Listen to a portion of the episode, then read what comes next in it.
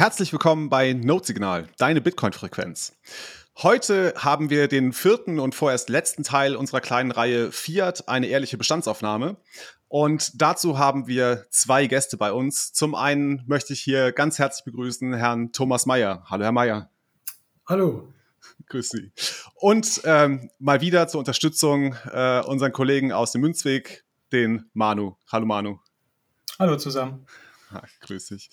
Ähm, Herr Mayer, normalerweise fragen wir unsere Gäste äh, nach der Blockzeit. Wissen Sie, was die Blockzeit ist? Nein. Ah, schade. Ähm, da wird Ihnen aber der Manuel dann aushelfen können. Ähm, ganz kurz zur Erklärung. Die Blockzeit ist die äh, Höhe der Blockchain, das heißt die äh, Anzahl der Blöcke seit der Genesis ähm, äh, von Bitcoin. Genau, und das ist ein wichtiges Element bei uns. Äh, das gehört zu jeder Sendung. Manuel, hast du die aktuelle Blockzeit für uns? Selbstverständlich. Die aktuelle Blockzeit ist die 753939. 939, sehr schön. Okay, gut. Dann aber lassen Sie uns äh, kurz über Sie sprechen, Herr Mayer. Ähm, Sie sind äh, ja, Jahrgang 1954 und heute mhm. sind Sie Gründungsdirektor des Flossbach von Storch Research Institute. Aber dazwischen haben Sie eine sehr ja, lange Karriere hingelegt. Ja, Vielleicht mögen Sie einmal kurz erzählen, ähm, auf welchen Stationen, äh, welche Stationen Sie absolviert haben. Ja, Sie haben recht. Also meine Karriere zieht sich schon über Jahrzehnten. Über Jahrzehnte. Also davor vor Flossbach von Storch von dem Research Institut war ich Chefvolkswirt der Deutschen Bank äh, und auch äh, im Investmentbanking der Deutschen Bank in London tätig äh, insgesamt, äh, lassen wir mal überlegen, ja, das geht auch über ein Jahrzehnt, die Deutsche Bank Zeit. Und dann war ich davor auch ein Jahrzehnt bei Goldman Sachs unterwegs, ähm, in London in Frankfurt. Äh, und, und, und, davor war ich äh, sieben Jahre beim Internationalen Währungsfonds Washington. Ähm, ja, und davor war ich dann halt auch mehr so akademisch unterwegs beim Kieler Institut für Weltwirtschaft. Das sind so im Wesentlichen ähm, meine, meine Stationen ich glaube, das passt sehr gut, weil man schon sehr genau äh, gehört hat, dass sie wirklich ein Kenner, also wirklich von der Innenseite sind äh, unseres Geld- und Finanzsystems. Und das ist tatsächlich das Thema, das wir heute betrachten wollen. Ähm, wir hatten ja in dieser Reihe äh, einmal äh, über den Ursprung des Geldes gesprochen. Wir hatten ein Gespräch mit Herrn Alex Bechtel, ähm, wo wir über das Fiat-System und Geldschöpfung im Fiat-System gesprochen haben. Ähm, zuletzt über Ethics of Money Production gesprochen. Und heute wollen wir uns mal daran wagen, einen Blick in die Zukunft zu werfen. Deswegen ist das Thema heute, Quo Vadis Fiat? Wo geht's denn eigentlich hin?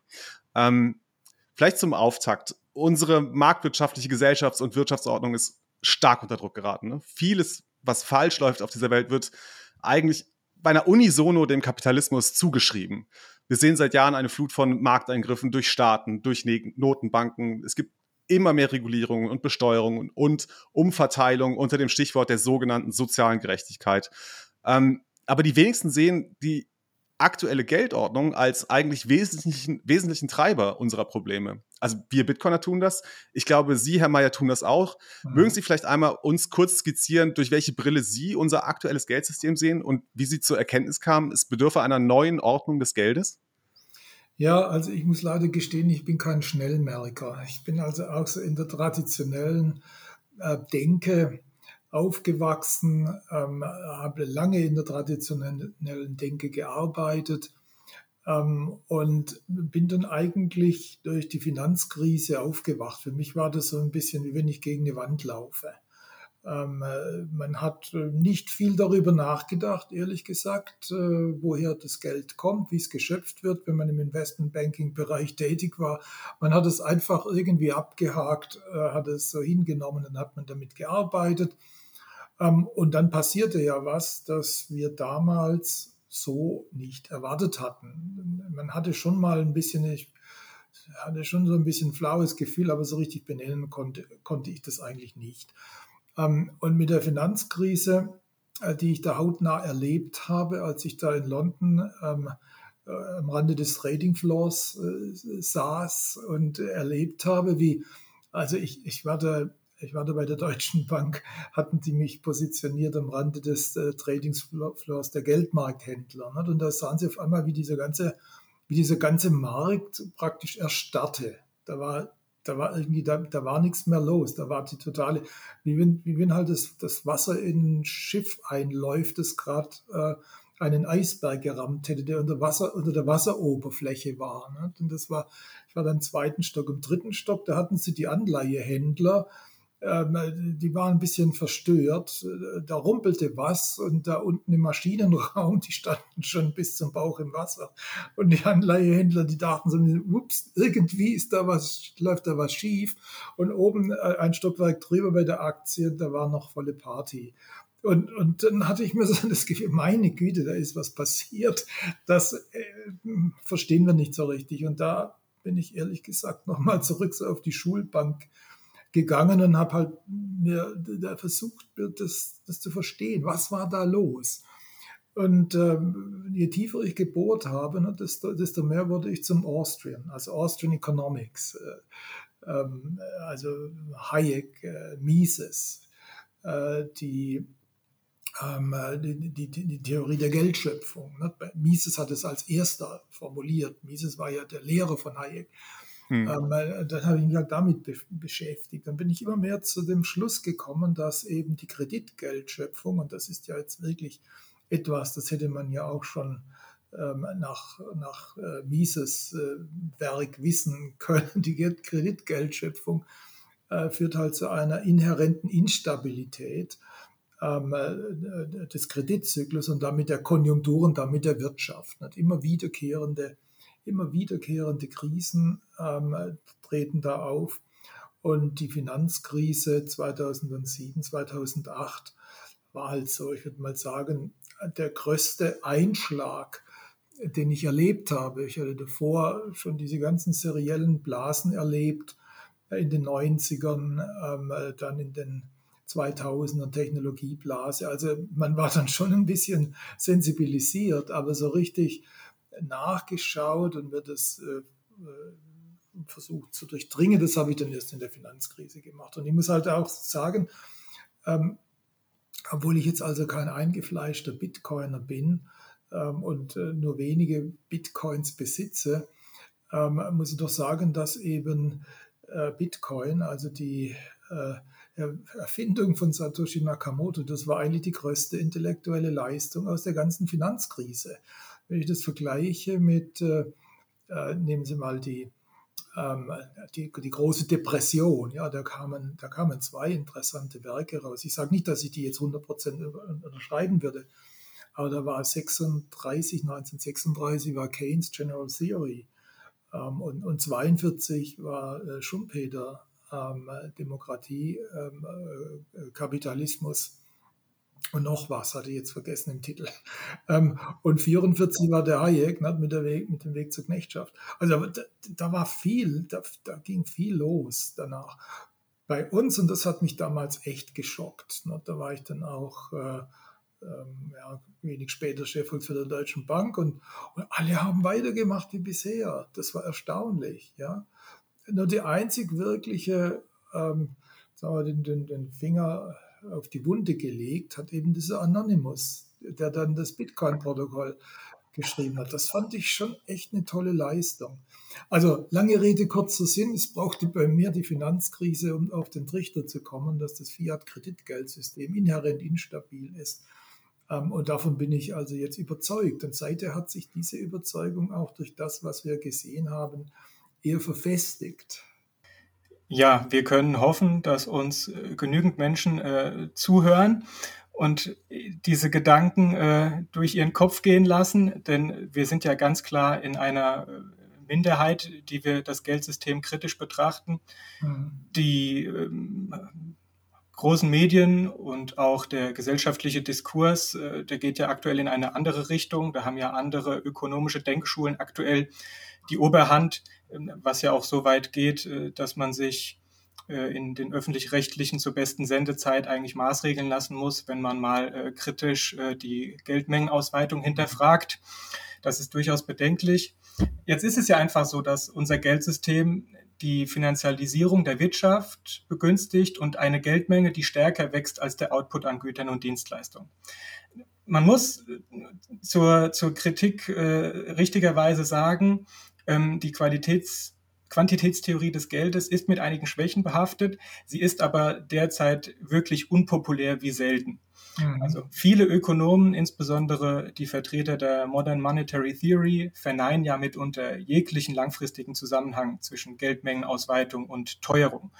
Sie tun so, als gäbe es Teuerung erst seit den Covid-bedingten Angebotsschocks oder dem Ukraine-Krieg. Wie erklären Sie sich das? Und wie ist Ihre Meinung hierzu? Ja, ähm, ich habe das ja in gewisser Weise so ein bisschen mitgemacht. Ich erkläre das dadurch, ähm, dass man in der Ökonomie Dinge lernt und wieder vergisst. Es gibt einen alten deutschen Professor, der bezeichnete das, Helmstetter heißt er übrigens, kennt heute keiner mehr, der bezeichnet es als zirkuläres Lernen. Das heißt also, man, man lernt etwas und vergisst es wieder man kam, und, und ich habe das ja ein bisschen so mit äh, erlebt, als ich äh, zu studieren anfang, Anfang der 70er Jahre.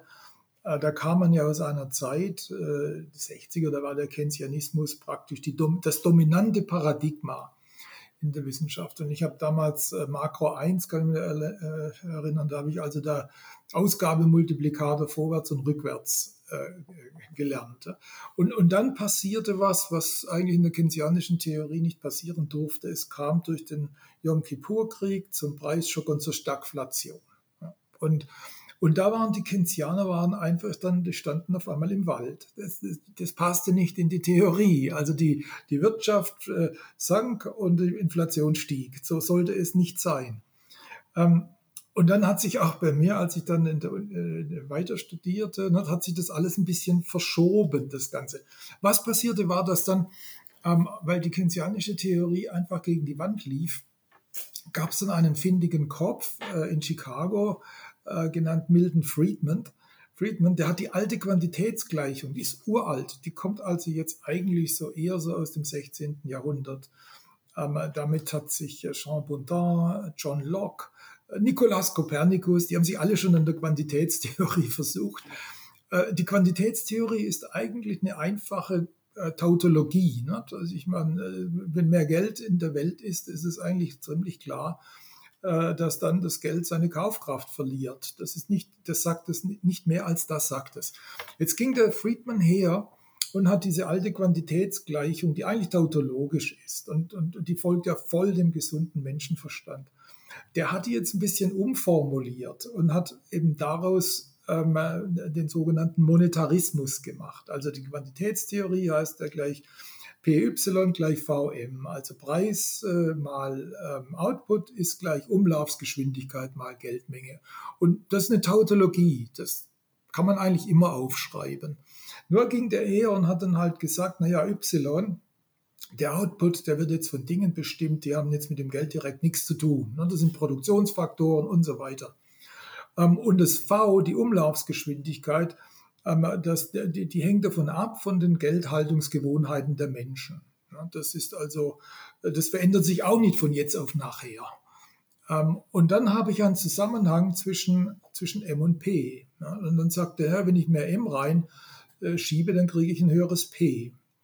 Ähm, und dann hat er versucht, es zu quantifizieren und gesagt, na ja, also, ich kann mir ja überlegen, wohin will ich P schieben, so viel M muss ich reinholen, wenn ich Y und V kenne. Ne? Und das war im Grunde, da, da ging er dann in die falsche Richtung. Ähm, Friedman, da hat er also, da hat er diese Quantitätsgleichung hat er überdehnt. Ähm, und er hat einen zweiten Fehler gemacht. Ähm, äh, und, und das war dann der Grund, warum eigentlich das Monetary Targeting dann eigentlich aus der Mode kam. Er hat nicht bedacht, er hat schon bedacht, aber er hat es, er hat es nicht durchgezogen. Er hat, er hat eigentlich nicht zugelassen, dass, die, dass, das M im Wesentlichen von den Banken bestimmt wird. Ne? Äh, Friedman war, das kann man übrigens auch nachforschen, der war mal ein Anhänger des 100% Money Systems. Das ist ja ein Konzept, äh, das kommt ja aus den 30er Jahren, Chicago-Plan, also große eminente Ökonomen, Irving Fisher war dabei, Frank Knight, also wirklich, das war ja damals Crème de la Crème, die gesagt haben, dieses Kreditgeldsystem ist instabil, wir brauchen 100% Geld. Und der Friedman, der war mal an ursprünglich, das war Chicago-Schule, Chicago-Plan heißt es ja. Der hat es mal gemacht, aber er hat, irgendwie hat er gesehen, politisch ist das nicht umsetzbar, denn da müssten sie ja die Geldschöpfungsfähigkeit der Banken müssten sie abschaffen und das im Politischen ist das No-Go-Area. Die Banken machen das immer kaputt. Ne? Und dann hat er sein Konzept praktisch, hat er, hat, hat er nicht auf 100% Geld äh, ausgerichtet. Und dann war es halt so, dass als dann der, der, der, also das dann verbreitet hatte, das wurde dann auch zum vorherrschenden ökonomischen Paradigma, als ich dann äh, mit dem Volkswirtschaftsstudium so langsam fertig wurde, da war das war von Keynes ja nicht, äh, Keynes war out, ja, und Friedman war in. Und, ähm, äh, und, und dann brach, war das Problem, ähm, ja, was ist denn Geld? Äh, und auf einmal haben sich die M's multipliziert. Na, dann hatten wir ursprünglich mal hatten wir die M1. Naja, das ist okay. Äh, das sind die, äh, das Bargeld und die Sichteinlagen. Ja, aber die Banken waren ja sehr findig. Ne? Dann, dann wurde dereguliert. Ich war damals in den USA, dann, dann gab es die Geldmarktfonds. Dann haben die Banken gesagt, ja, also schau mal, hier, du musst ja dein Geld nicht auf M1 sitzen lassen. Du kannst ja auch was anderes tun. Du kannst ja Geldmarktfonds machen. Es ist so gut wie Geld. Ja, also die Geldmarktfonds sind immer eins zu eins umtauschbar in Geld und da kriegst du aber auch Zinsen. Oder es gab dann Termingeld, das konnte man ja auch vor Fälligkeit vielleicht wieder abholen. Dann war das, vielleicht hat man einen kleinen Strafzins bezahlt. Also das heißt, wir gingen dann von M1 zu M2. Das ist das Ding mit Termingeld. Spareinlagen wurden flüssig. Ähm, wir gingen zu M3 mit den Geldmarktfonds. Äh, ich glaube, die Bank von England ging dann noch weiter, M4, M5, bis dann einer sagte, das war dann der Gouverneur, der Bank von Kanada. Ähm, ich äh, kann das jetzt also nicht mehr ähm, eingrenzen. Ähm, ich, äh, ja, wir haben da keinen, ja, das so schön gesagt, nicht wir haben, wir haben, nicht wir haben M1 verlassen, sondern M1 hat uns verlassen. Also das Ganze löste sich dann auf. Und dann kam man in diese Phase rein, also jetzt reden wir dann schon zu Ende der 80er, Anfang der 90er.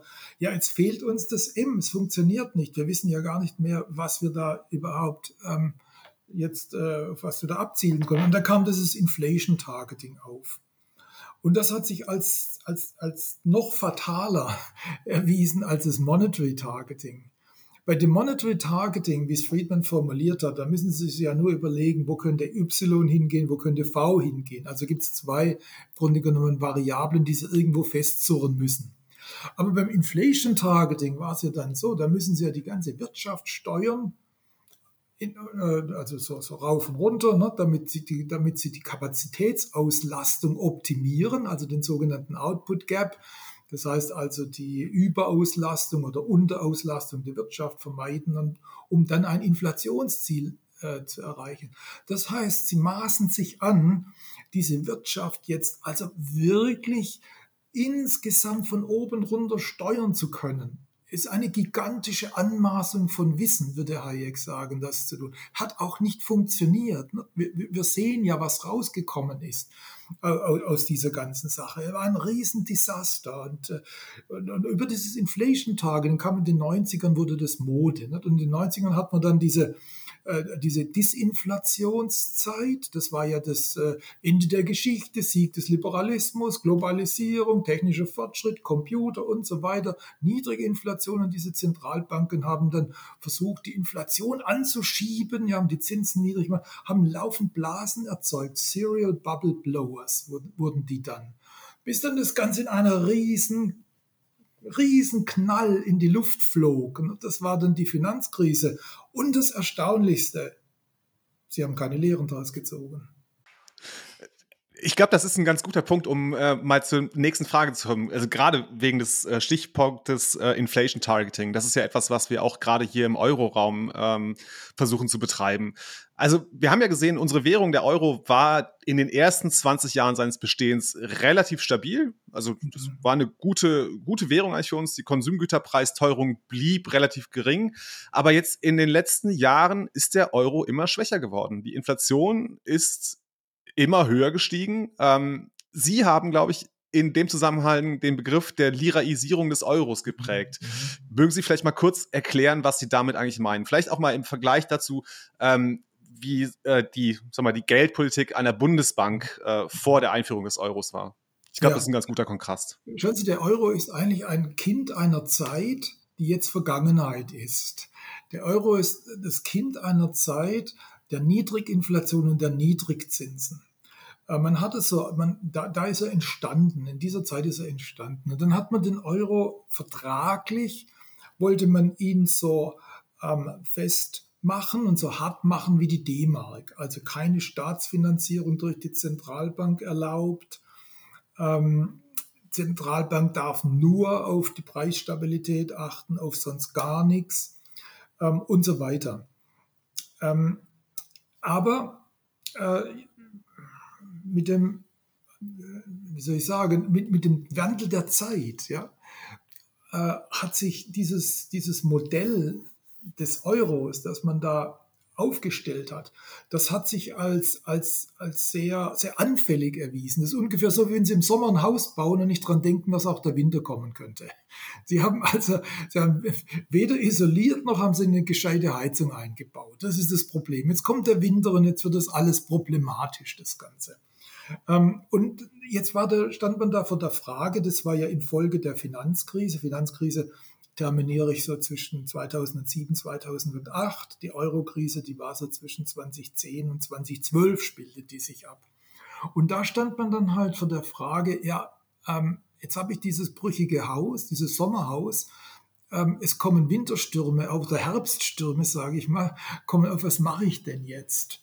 Ähm, na, also ich kann das Haus irgendwie nicht so richtig äh, ähm, neu bauen, das geht nicht. Ich kann es nicht so richtig festigen, ich will es aber auch nicht aufgeben.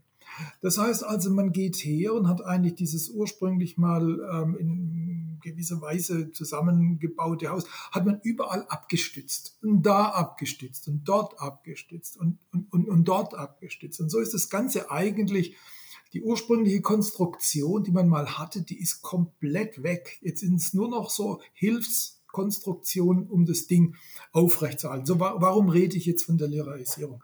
Der Euro wurde uns ja in Deutschland verkauft als der Nachfolger der D-Mark und deshalb sollte die EZB ja so sein wie die Bundesbank. Wir hatten das ja gerade schon erwähnt, keine Staatsfinanzierung, äh, Preisstabilität, harte, harte Währung sollte es sein.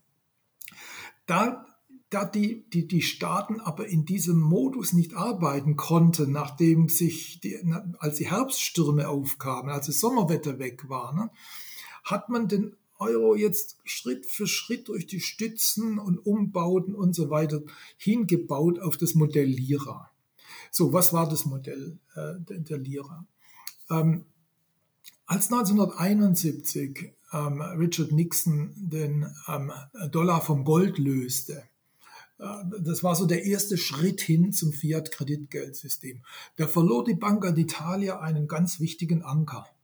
Die Banca d'Italia hatte ähm, vorher eine Politik gefahren, wo sie den Politikern immer sagen konnte, schaut, wenn ihr jetzt aus dem Ruder läuft, wenn ihr uns, die Bank von Italien, zwingt, euch Geld zu drucken, dann müsst ihr damit rechnen, dass die Lira sich abwertet dann müsst ihr nach Washington zum Internationalen Währungsfonds und ihr müsst eine Abwertung einreichen und das müsst ihr euren Wählern erzählen, dass die Lira abgewertet hat. Das heißt also, die Banca d'Italia war im Bretton Woods Währungssystem relativ gut abgesichert ähm, und hat eigentlich dann eine Politik verfolgt, die den Italienern eine relativ stabile Währung beschert hat und eine einigermaßen überschaubare Inflation. Jetzt mit dem Zerfall des äh, das, das Bretton Woods Währungssystem, das, das ja indirekt eine, Gold, eine, eine Goldanbindung war. Der Dollar war ans Gold gekoppelt, andere Währungen waren an den Dollar gekoppelt. Man konnte da zwar was verändern, aber keine Regierung wollte abwehren. Das war ja nationaler Prestigeverlust. Also waren die Zentralbanken einigermaßen von den Regierungen abgeschirmt. Jetzt ähm, ging ja mit, dem, mit, dem, mit, dem, mit der Einführung des Fiat-Kreditgeldsystems, hieß es ja schön, es ist jeder für sich selbst verantwortlich. Wir hatten floatende Wechselkurse. Ähm, das heißt also, für die Italiener war das dann so, die Banca d'Italia hat ihren größten Schutz verloren. Die war jetzt auf einmal ähm, dem Zugriff der Politiker ausgesetzt. Also da gab es nichts Gesetzliches jetzt, die die geschützt hätte, sondern es war, vorher war es das Regime, das Wechselkursregime. Jetzt konnte die Politik zugreifen und dann ähm, hat die Politik im Grunde genommen von der Banca d'Italia verlangt, dass wenn immer sie äh, die Politik, ähm, Bonds, Staatsanleihen nicht zu einem ihnen genehmen Preis und damit akzeptablen Zins absetzen konnte, musste die Banca d'Italia den Rest kaufen. Und damit hatten sie die monetäre Staatsfinanzierung mehr oder weniger institutionalisiert. Dann kam, dann stieg die Inflation durch eine ordentliche Geldschwemme, stieg die Inflation und die Währung wertete ab. Und ich sehe das jetzt halt so, äh, in diese Richtung entwickelt sich der Euro. Wir haben die ähm, monetäre Staatsfinanzierung durch die EZB. Äh, wir sehen, dass sich ein gewaltiger ähm, Geldüberhang entwickelt hat. Geldüberhang definiere ich jetzt halt als angebotsgetriebene Geldausweitung über das hinaus, was mit einer Trendentwicklung der Wirtschaft ähm, vereinbar wäre. Und dieser Geldüberhang, der übersetzt sich jetzt nicht einfach mechanisch in höhere Inflation, sondern äh, dieser Geldüberhang, der hängt einfach mal da. Also ich vergleiche Inflation in dieser Situation immer so wie das Anlassen eines Motors. Ne? Ähm, Sie brauchen dafür einen Startermotor, ähm, damit sich mal das, die Maschine anfängt zu drehen. Der Startermotor, das sind Anschübe von außen. Ne? Das war in den 70er Jahren, waren es der Ölpreis. Und jetzt sind es, ist es dieses Gemengelage von, von Rohstoffpreissteigerungen, Steigerungen für, für Zwischenprodukte und so weiter. Also der Startermotor, der dreht sich jetzt. Da muss der Funke überspringen, damit der, damit der Verbrenner anläuft. Und das sind dann Lohnerhöhungen. Und das sehen wir schon in den USA, da zieht es schon ab. Und ähm, ich denke, wir werden das auch bei uns sehen. Ich meine, wenn die IG Metall jetzt für ihre Mitglieder acht Prozent fordert, dann ist es moderat angesichts einer Inflationsrate, ne, die jetzt im Winter wahrscheinlich in die zehn Prozent gehen wird.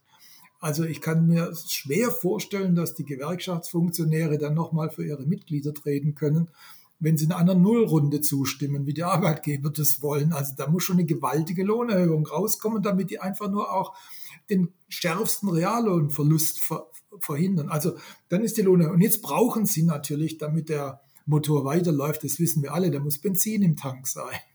Kein Benzin da, dann blubbert er wieder aus. Und den, den Tank haben wir voll gefüllt mit Geldmenge. Ne? Also da ist sehr, sehr viel Geld da. Das, also wir fahren gerade mit vollem Tank los. Das ist eigentlich der Punkt. Da kommt das Geld rein. Jetzt hatten Sie vorher kurz die Modern Monetary Theory erwähnt. Die glauben ja, die, haben, die denken eigentlich mehr als die Keynesianer denken, die schon an Geldmenge, Geldmengen steuern. Aber die glauben, der Staat könnte sie steuern. Der Staat sollte, ähm, wenn es notwendig ist, ähm, die Wirtschaft anzukurbeln, da sollte er Defizite machen, äh, also sich verschulden, aber er soll sich das Geld nicht vom Kapitalmarkt holen, sondern er soll sich von der Zentralbank schaffen lassen. Das heißt, die Zentralbank erhöht die Geldmenge, ähm, gibt sie dem Staat über Kredite. Der Staat finanziert damit seine Ausgaben, also höhere Ausgaben als Steuereinnahmen und die Wirtschaft läuft an. Und dann sagen die, und wenn dann die Inflation zu hoch wird, dann stellen wir das Ganze um. Also das Triebwerk wird sozusagen von Schub auf Bremsen gestellt. Dann soll der Staat Überschüsse machen, er soll das Geld wieder einziehen und die Zentralbank soll es vernichten. Das ist natürlich komplett illusorisch.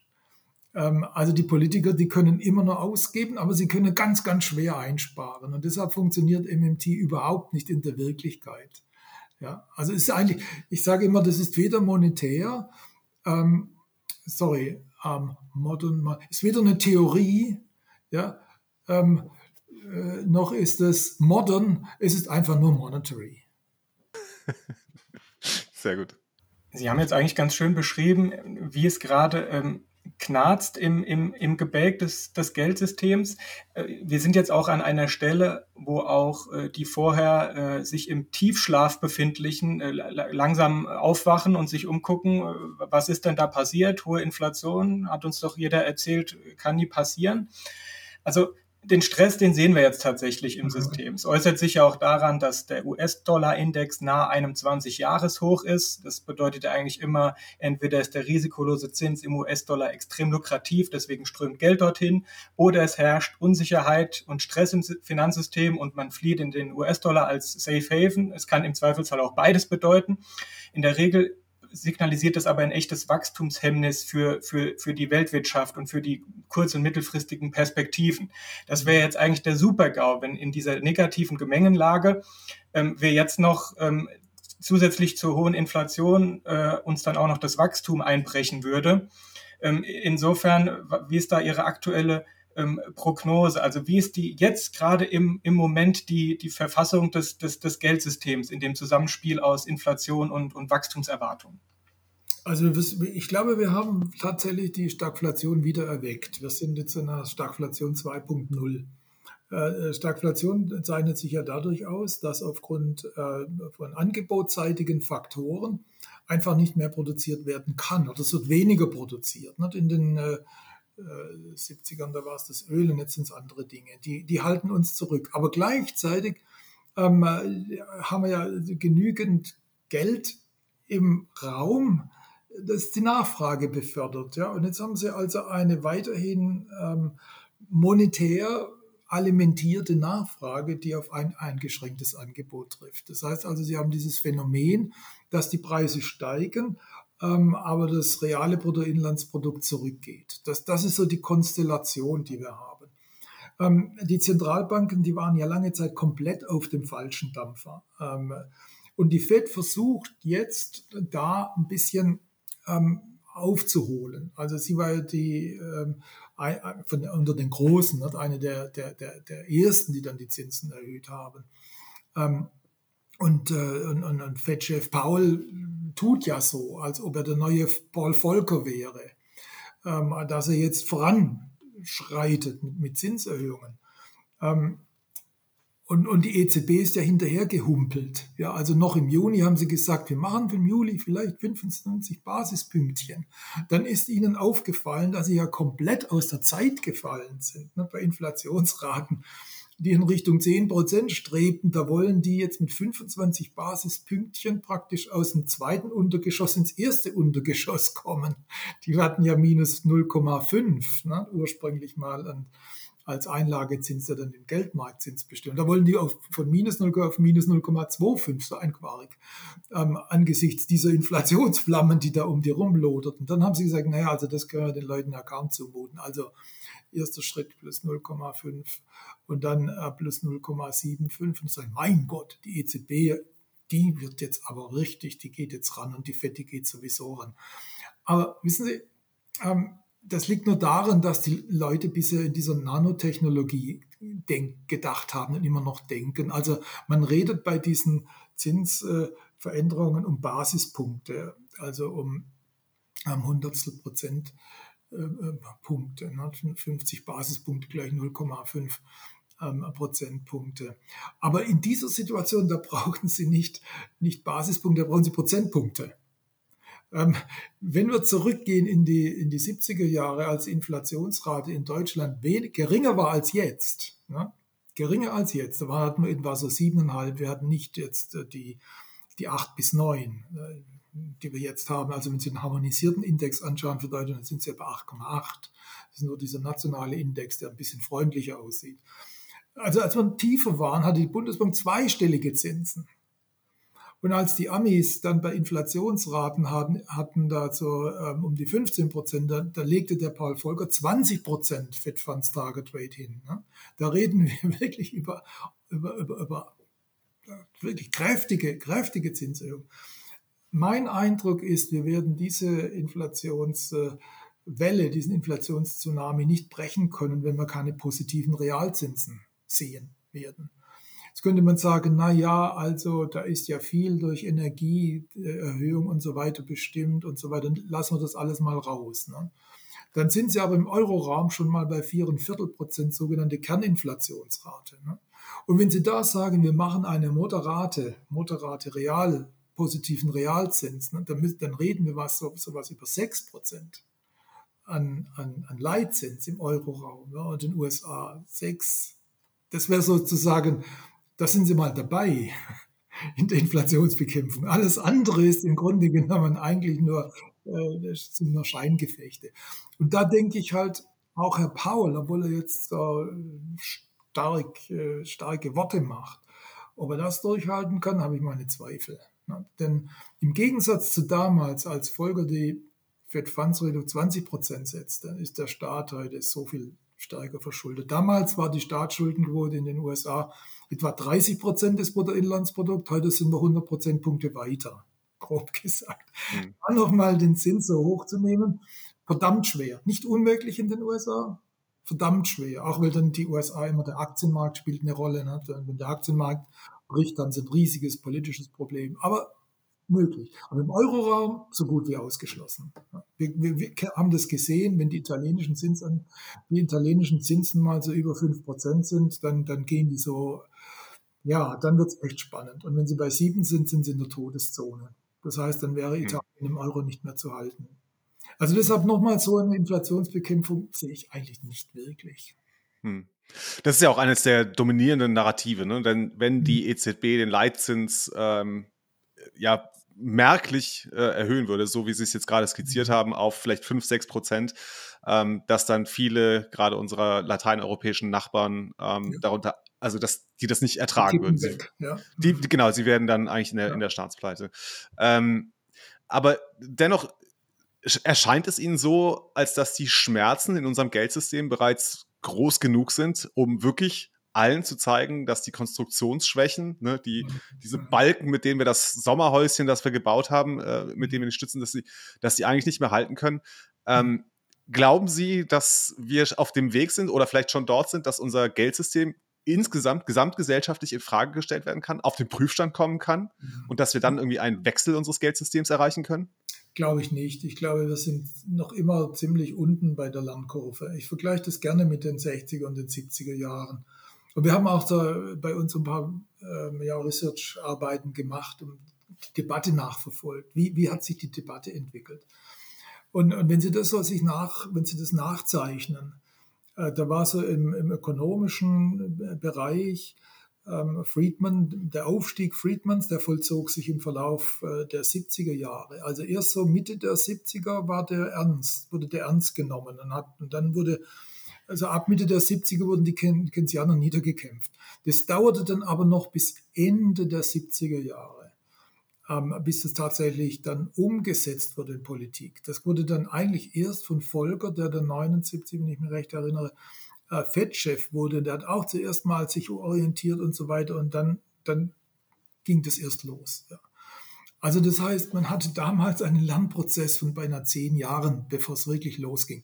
Nun ja, Geschichte wiederholt sich nicht eins zu eins, aber so ein bisschen kann man schon davon lernen. Und ich denke, dass wir gerade dabei sind, die, die wichtigen Fragen zu stellen. Nämlich, na, ist es einfach nur eine Aneinanderreihung von Zufallsschocks und die Inflation geht vorbei, wenn diese Schocks äh, nicht mehr da sind? Ja, also Camp Transitory ist noch nicht ganz tot, sagt man, das hat sich etwas länger hin, zieht sich etwas länger hin. Und dann müssen wir lernen, naja, also hier ähm, das verschwindet nicht wieder. Man sieht es ja jetzt schon. Also wenn, wenn wir dann runterkommen, wir gehen jetzt mal hoch, hoch auf 9, ja, und dann kommt die nächste Zahl, die ist dann vielleicht 8,5. Und ich sage, ach, alles vorbei. Wunderbar, wir sind runter. Ne? Und dann geht es vielleicht auch runter, vielleicht gehen wir mal wieder auf 6, vielleicht gehen wir sogar auf 5, jetzt ist alles gut. Und dann geht es wieder nach oben. Ja? Sag, oh Gott, oh Gott. Und in den 70ern, da hatte man solche Zyklen immer wieder, immer wieder. Ja, man ging immer wieder durch. Die, die, die Fett damals, das war die Arthur Burns Fett. Ähm, das war so eine Stop-and-Go-Geschichte. Ich meine, der Arthur Burns, der wird heutzutage sehr schlecht gemacht. Er hat auch keinen guten Job gemacht, aber der war nicht total untätig. Immer wenn die Inflation stieg, dann rannte er hinterher mit Zinserhöhungen. Dann kippte die, dann ging er wieder runter. Also der hat praktisch, eigentlich hatte er damals dieses äh, Doppelmandat der FED extrem ernst genommen. Nur ja, nicht die Arbeitslosigkeit unnötig zu erhöhen. Und ich fürchte, dass wir eigentlich durch diesen Lernprozess erst durchgehen. Wir werden jetzt eine Stop-and-Go-Politik der Zentralbanken kriegen. Ähm, die glauben, sie könnten eigentlich diese ganze Probleme so ein bisschen mit äh, ähm, auch homöopathischen Mitteln wieder einhegen. Und irgendwann wird mal die Verzweiflung so groß, dass man sagt, so, also jetzt geht's nicht mehr weiter. Dann kommt erst eigentlich so die, kommen die wirklich spannenden, auch also in der, in der Wirklichkeit, die spannenden Veränderungen. Ja, ich muss mal durchatmen. Wir haben jetzt insgesamt über 40 Minuten ein sehr düsteres Bild gemalt. Ähm, lassen Sie uns Alternativen diskutieren und ähm, ja. vielleicht etwas Erfreuliches sagen, aber auch ganz kurz noch warten, weil Sie mir bitte einen Schwenk erlauben. Ähm, dieses aktuelle äh, Kreditgeldsystem, man sagt auch Schuldgeldsystem, hat ja dieses diesen, diesen, diesen Aufbau oder diese Konstruktion, dass äh, nur ganz wenig Anteil des Geldes äh, wirklich ähm, Zentralbankgeld ist, was auch mhm. gesetzliches Zahlungsmittel ist und was als, ähm, als Kontrahenten und als Emittenten eigentlich äh, die Institution äh, den Länder of Last Resort höchster Bonität und Güte hat. Und immense Mengen unseres Geldes ist ja äh, Giralgeld und ist äh, eigentlich permanent Ausfall äh, bedroht. Die wenigsten machen sich darüber Gedanken, weil es ja den gesetzlichen Einlagensicherungsfonds gibt und ähm, ähm, viele haben auch gar nicht über 100.000 Euro. Das ist jetzt nicht despektierlich gemeint, aber wir haben hier ähm, Risiken im System, im Design, die von vielen gar nicht gesehen werden, weil sie nicht relevant sind aktuell. Aber umso wichtiger ist es ja, über Alternativen zu diskutieren, die auch wirklich im Kern etwas stabiler konstruiert sind. Und Sie ähm, zeigen ja in einigen ihrer Publikationen Wege weg vom Geld Geldschöpfungsprivileg der Geschäftsbanken via dem mhm. fraktionalen Reservebanking, wie wir es aktuell haben, hin zu einem durch 100 Prozent Reserven bei der Notenbank gedecktes Geld. Ja. Also ein Vollgeld. Ihnen wäre es sogar noch am liebsten, wir würden dieses Vollgeld schuldfrei emittieren ja. und äh, als, als Aktivgeld designen, wie zum Beispiel ein Warengeld äh, wie Gold und Silber, was dann keinerlei Kontrahentenausfallrisiko hat. Das ist etwas, was die Bitcoiner immer, immer umtreibt, dieses Ausfallrisiko der Gegenpartei. Jetzt sind ja äh, sie nicht der einzige Verfechter von Gold, Vollgeld und ich habe mich da ein bisschen eingelesen und dann mhm. gibt es typische Vollgeldargumente, die da lauten, man kann über diese Umstellung auch noch den Staat ja. entschulden, man kann die, die Bürger zukünftig am Geldschöpfungsgewinn beteiligen, mhm. ähm, man kann zukünftige Finanzblasen viel besser eindämmen.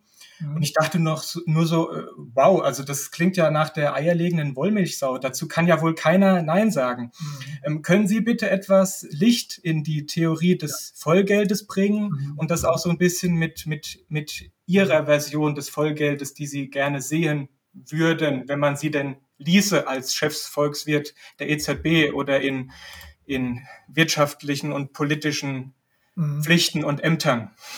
Ja. Danke. Also ähm, diese Vollgeldidee, die ist ja wirklich, äh, sagen wir mal, nicht ganz jung. Das ist ja praktisch äh, diese Idee, die äh, da publiziert wurde in größerem Umfang im Chicago-Plan von 1933. Ähm, wurde natürlich vorher theoretisch auch schon sagen wir angelegt in den Überlegungen von Mises äh, in seiner äh, Habilitationsschrift und so weiter. Und hat, er hat er darauf hingewiesen, auf diese ganze Probleme. Also das ist jetzt nicht so, dass das jetzt irgendwie aus, eine, aus, aus dem Hut gezaubertes Kaninchen wäre, sondern das ist schon wirklich gut diskutiert.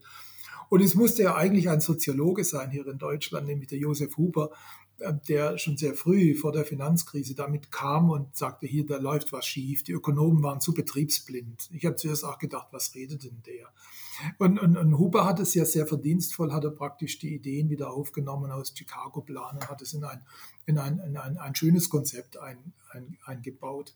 Ähm, ich sage immer, ich bin mir ganz, ich, ich, ich rede mit denen öfters, ja, also wir sind da auch, äh, ja, äh, äh, freundschaftlich verbunden. Ähm, und ich sage immer, ich bin ja bei der Analyse, bin ich ganz bei euch. Ähm, äh, wir sind Weggenossen, aber irgendwann müssen wir mal auseinandergehen, weil die sagen halt, also wir teilen praktisch die, die, die, die, die, die, äh, die Einschätzung, dass das Kreditgeldsystem Probleme hat. Und, äh, und die sagen dann, naja, ich nenne das äh, öffentlich-private Partnerschaft der Geldproduktion, also der öffentliche Teil, der steuert und die Privaten, die produzieren.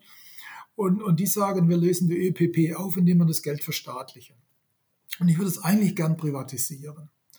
Ähm, jetzt kommt aber der Punkt. Und, und hier bin ich jetzt, sagen wir mal, nicht 100% pur.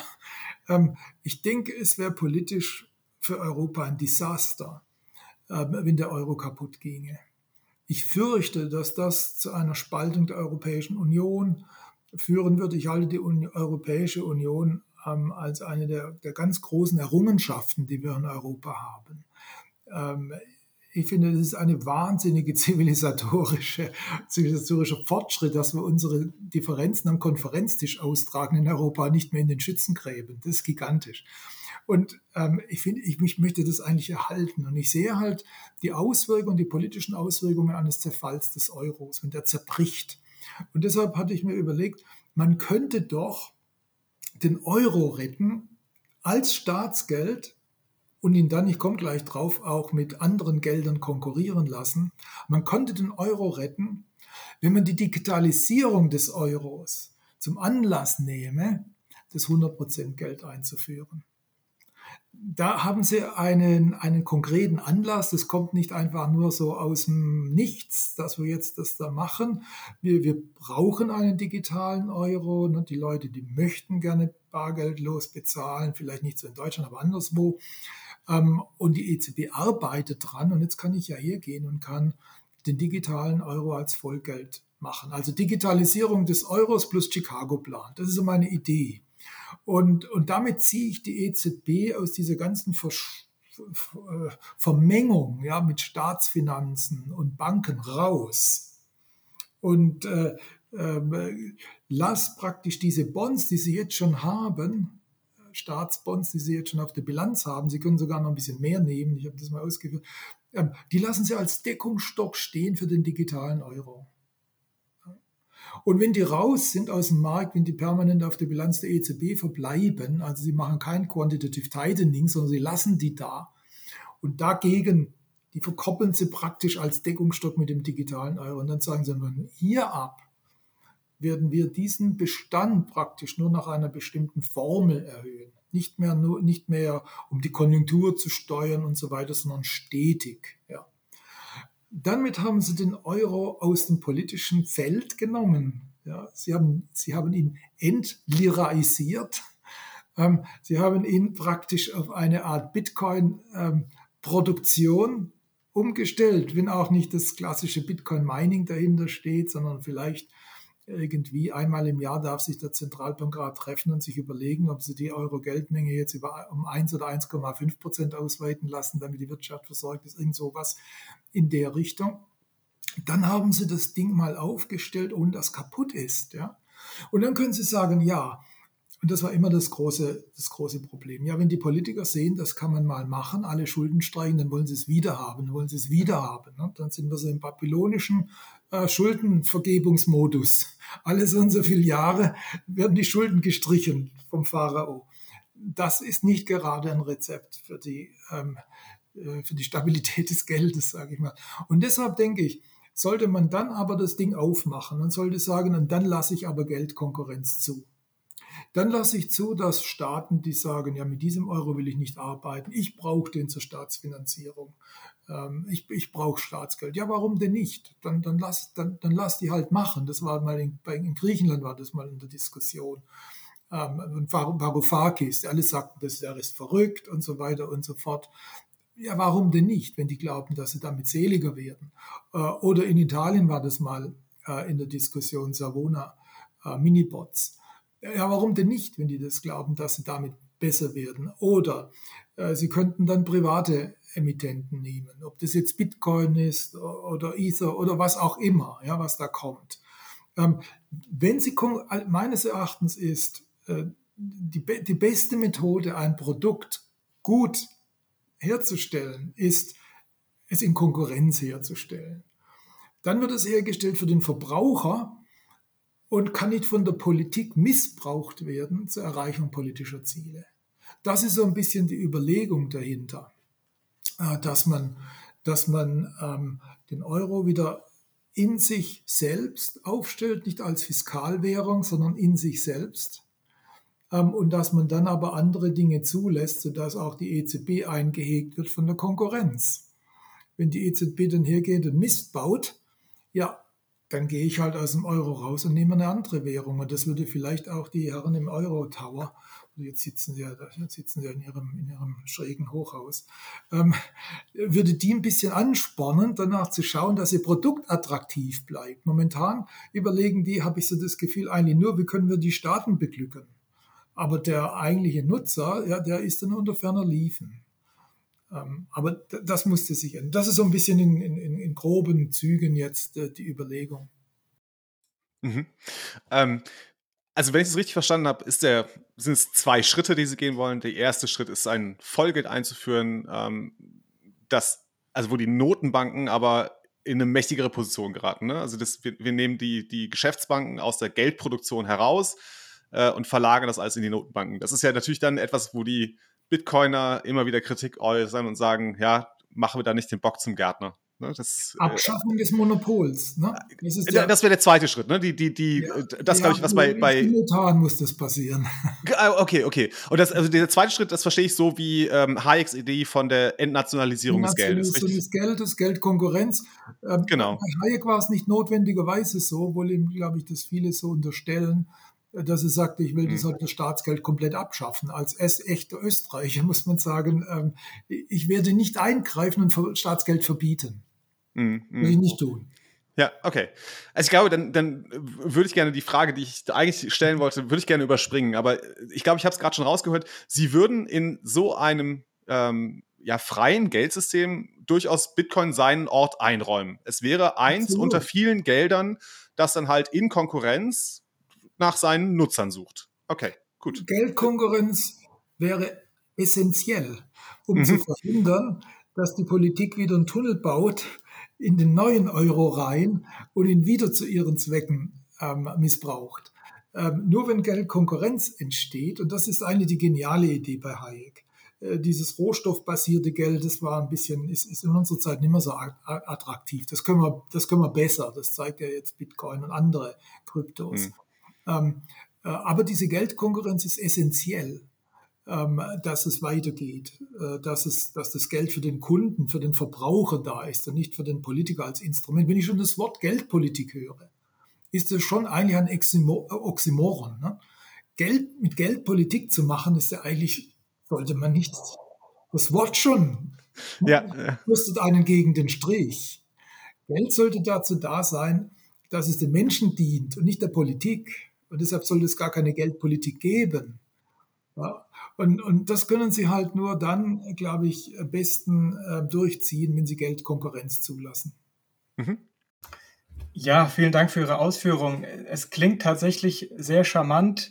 Äh, einzig fehlt mir persönlich äh, die, die Zuversicht, dass es tatsächlich so kommen kann, wenn man äh, sich ansieht, wie die, wie die Politik agiert und was sie für Zugeständnisse machen müsste und welche Schritte sie einleiten müsste, um, um, um diesen Weg äh, zu ebnen.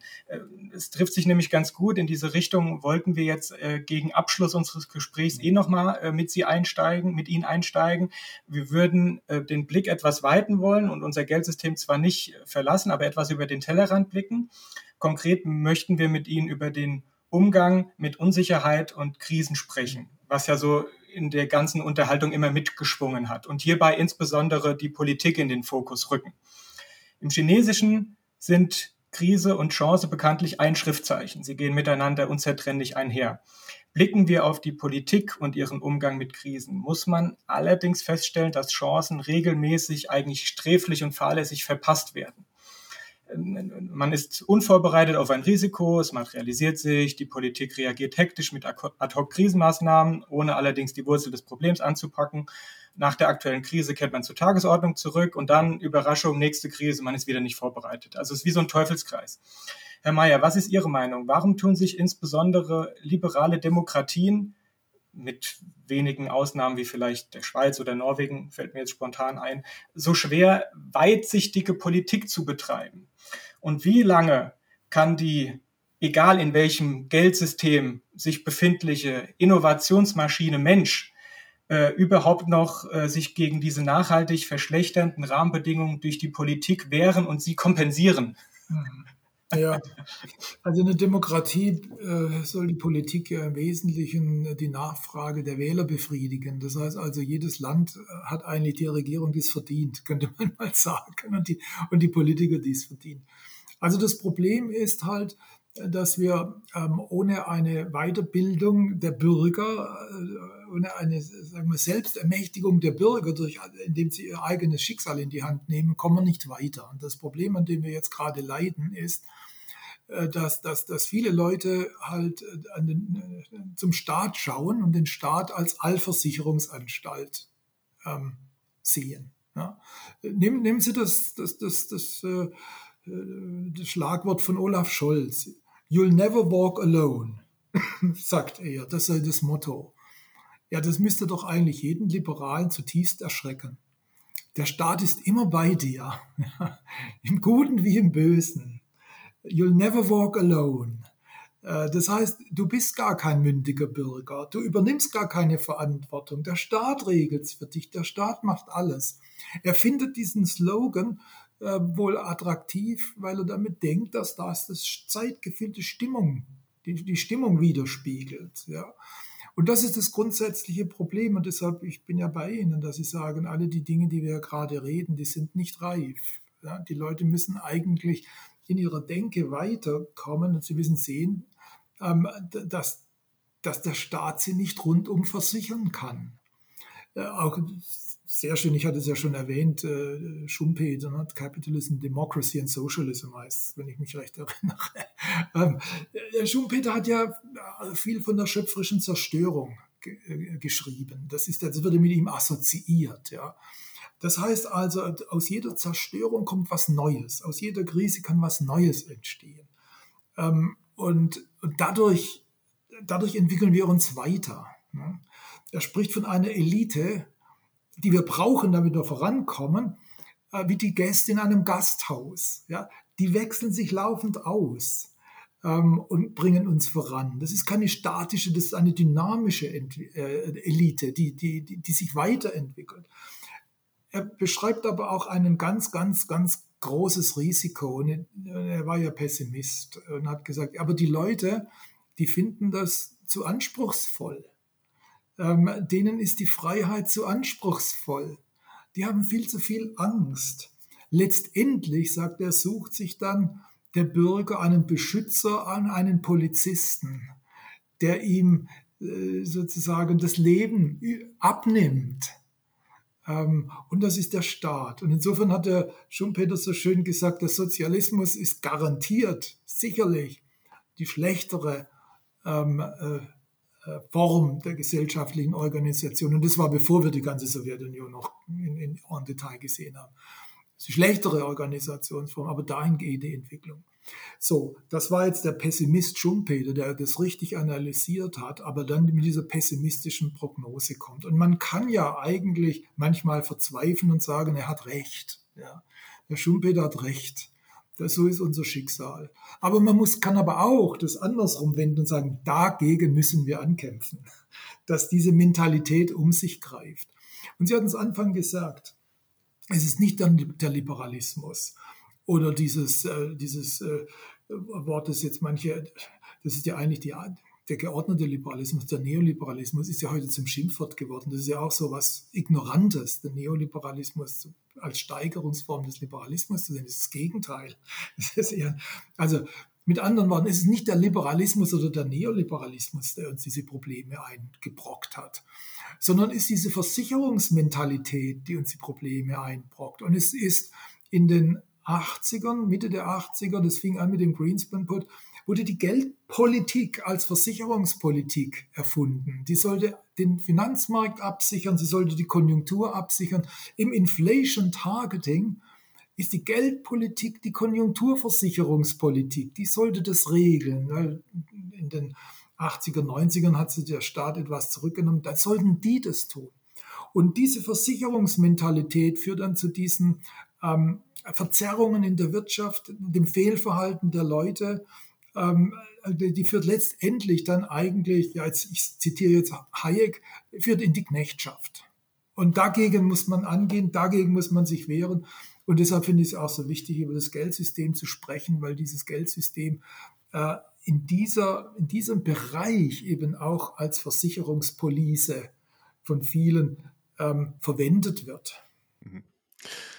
Ähm, bevor wir zum Abschluss kommen, ähm, ich möchte gerne etwas aufgreifen, was Sie gesagt haben, ähm, und zwar zu den 70er Jahren, dass äh, wir fast zehn Jahre gebraucht haben, um die richtige Lösung zu erkennen. Dürfte ich das übertragen und sagen, glauben Sie, dass Satoshi Nakamoto erst Ende der 20er Jahre als das wahrgenommen wird, was er eigentlich ist? Wie schätzen Sie die weitere Zukunft von Bitcoin da ein? Also ich hoffe nicht, dass, dass diese Geschichte sich exakt wiederholt. Ich hoffe, dass der Lernprozess auch kürzer ähm, gehen kann. Ich kann nichts über Bitcoin per se sagen. Ähm, ich weiß es nicht, äh, wie sich hm. die Geschichte von Bitcoin weiterentwickelt. Es gibt viele andere Kryptos, die auch spannend sind.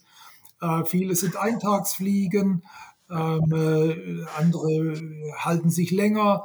Äh, ich lasse die Zukunft offen. Ich denke nur, dass ich Geld konke, dass das Positive daran ist, und das ist wirklich äh, Nakamoto zuzurechnen. Das Positive ist, äh, dass, dass da etwas Neues entstanden ist, das sich jetzt entfaltet. Wer am Ende der Gewinner sein wird, ist nicht von jetzt nicht zu sagen. Aber ähm, wo ich sehr, sehr hoffnungsvoll bin, ist, dass Bitcoin eine Veränderung angestoßen hat, die aller Wahrscheinlichkeit nach uns in die richtige Richtung weist, weisen kann, wenn wir es nicht hm. unterdrücken. Hm. Das ist auch der andere Aspekt. Hm. Das ist sicherlich ganz richtig. Ich glaube, Satoshi Nakamoto hat selber auch mal sowas gesagt, das in die Richtung geht, dass äh, Bitcoin dem der liberalen Geisteshaltung sehr entgegenkommt ist. Und ich glaube, das befruchtet sich heute gegenseitig. Wir sehen das unter vielen Bitcoinern, die ähm, mit Bitcoin äh, entdecken, dass sie eigentlich eine liberale Geisteshaltung haben, also eher freiheitlich orientiert sein möchten und, und das auch versuchen umzusetzen. Ähm, insofern bin ich da auch durchaus positiv gestimmt, dass der Bitcoin ähm, gerade angesichts der ja, Krise, in der wir uns befinden oder der, der vielleicht noch größer werdenden Krise, die auf uns zukommt, ähm, dass er uns da vielleicht als, wenn, auch wenn es nur die Geisteshaltung ist, ähm, vielleicht äh, helfen kann, das ja. zu verbessern. Ich ja. denke schon, ich, ich, ich, äh, ich habe in letzter Zeit, denke ich, über, über Währungen auch nach, wie über Sprache. Ähm, Sprache mhm. ist ein Mittel mhm. zu Gedankenaustausch, Währung, da tauscht man Werte aus. Ne? Und bei mhm. Sprachen, da gibt es ja, sagen wir mal, die von unten kommenden ähm, Dialekte. Ich bin ja, ja. gebürtiger Schwabe, äh, ich kann, nur, ich kann noch Schwäbisch. Da gibt es also die, die, die, alten traditionellen äh, Dialekte und dann gibt es Slangs. Und was mich eigentlich bei Bitcoin äh, überzeugt hat, dass es keine Eintagsfliege ist, das ist ja schon lange nicht mehr, aber es gibt genügend Leute, die sprechen Bitcoin. Das ist also so wie eine gewisse, gewisse Sprache, eine gewisse Mundart und die verschwindet nicht so schnell. Das mhm. heißt nicht, dass es die einzige Mundart sein wird oder bleiben muss. Nicht? Aber ähm, ich, deshalb habe ich auch gedacht, es, es gibt jetzt genügend Leute, die Bitcoin sprechen und deshalb wird es weitergehen. Okay. Ähm, ich möchte mich erstmal ganz herzlich bedanken äh, bei Ihnen, Herr Mayer, auch bei dir, Manuel, dass du dir die Zeit genommen hast. Ähm, ich hoffe, unseren Zuhörern hat das hier sehr gut gefallen. Also ich habe sehr, sehr viel mitgenommen aus diesem Gespräch, äh, aus Ihren äh, ja, Erfahrungen, die Sie mit uns geteilt haben.